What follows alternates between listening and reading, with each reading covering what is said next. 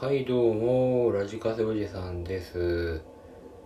えっとこの前どうしても美味しい氷が自宅で食べたいなと思って検索して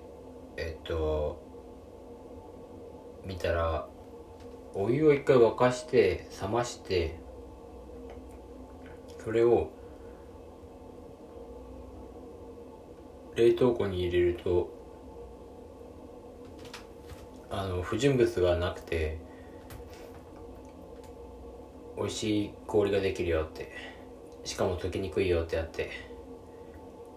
やったんですけどえっとお湯を沸かしたことによって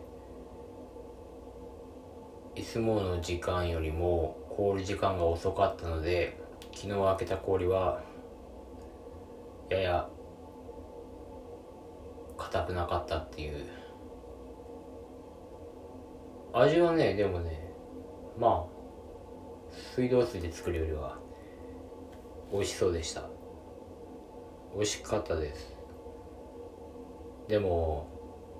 これは手間っすね。